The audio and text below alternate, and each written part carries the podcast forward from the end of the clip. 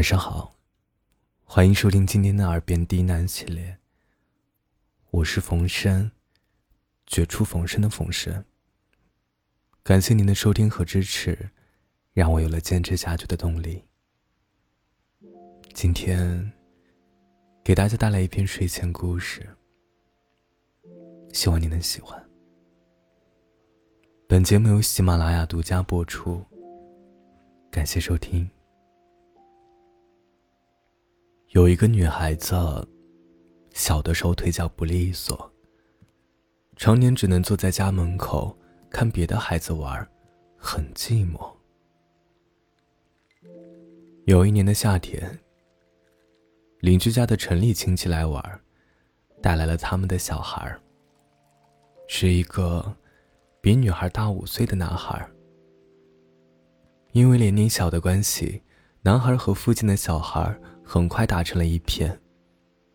跟他们一起上山下河，阳晒得很黑，笑得很开心。不同的是，他不会说粗话。而且啊，他注意到了一个不会走路的小姑娘。男孩第一个把捉到的蜻蜓放在女孩的手心，第一个把女孩。背到河边，第一个对着女孩讲起了故事。第一个告诉她，她的腿是可以治好的。第一个，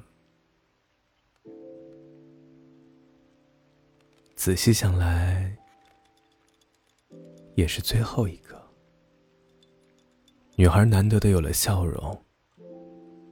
夏天要结束的时候。男孩一家人要离开了，女孩眼泪汪汪的来送，在他耳边小声的说：“我治好腿后，嫁给你好吗？”男孩点点头。一转眼，二十年过去了。男孩有一个天真的孩子，长成了成熟的男人。他开了一间咖啡店，有了一个未婚妻。生活很普通，也很平静。有一天，他接到一个电话，一个女子细细的声音说：“他的腿好了。”他来到了这个城市。一时间，他甚至想不起他是谁。他早已忘记了。一个孩子善良的承诺，可是他还是收留了他，让他在店里帮忙。他发现，他几乎是终日沉默的，可是他没有时间关心他。他的未婚妻怀上了不是他的孩子，他羞愤交加，扔掉了所有准备结婚用的东西。日日酗酒，变得狂暴易怒，连家人都疏远了他。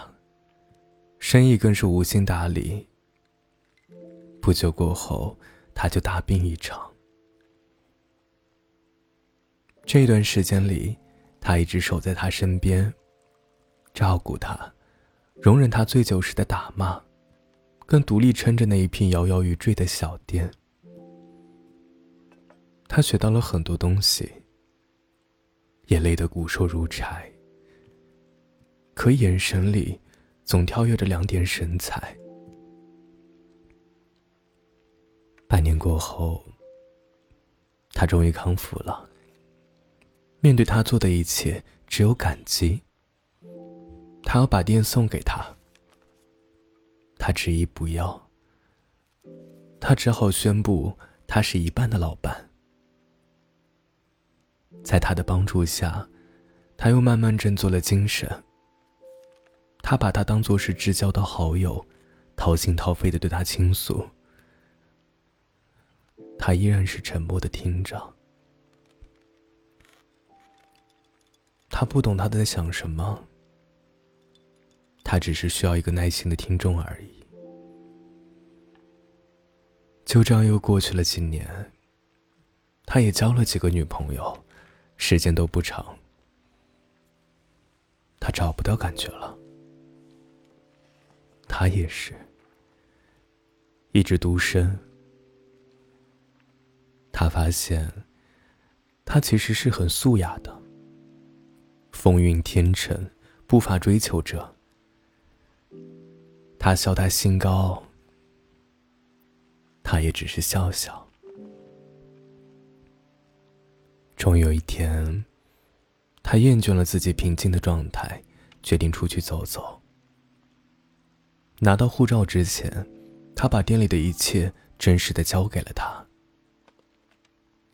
这一次，他没再反对，只是说为他保管，等他回来。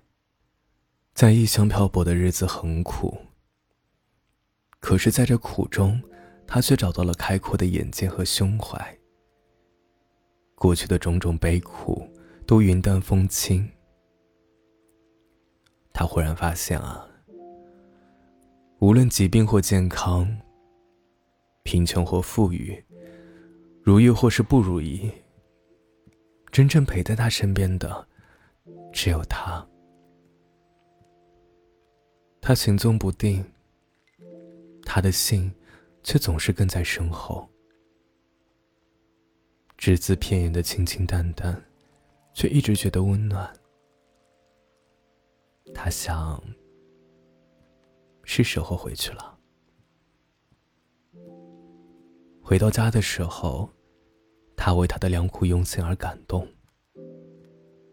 无论是家里还是店里，他的东西，他的位置，都一直好好保存着，仿佛随时等着他回来。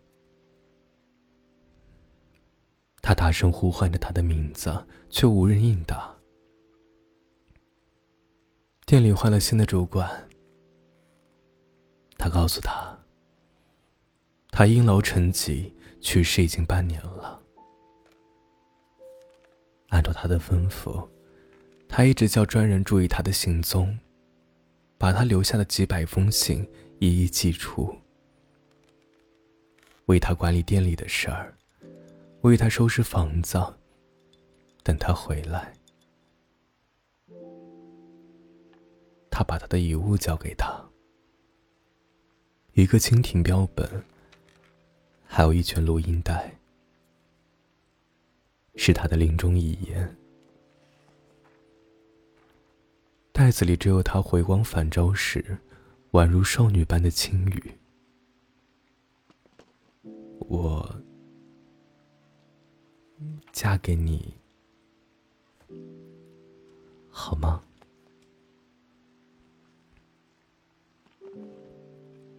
抛去二十七年的岁月，他像孩子一样嚎啕大哭起来。没有人知道啊，有时候，一个女人要用她的一生。来说这样一句简单的话。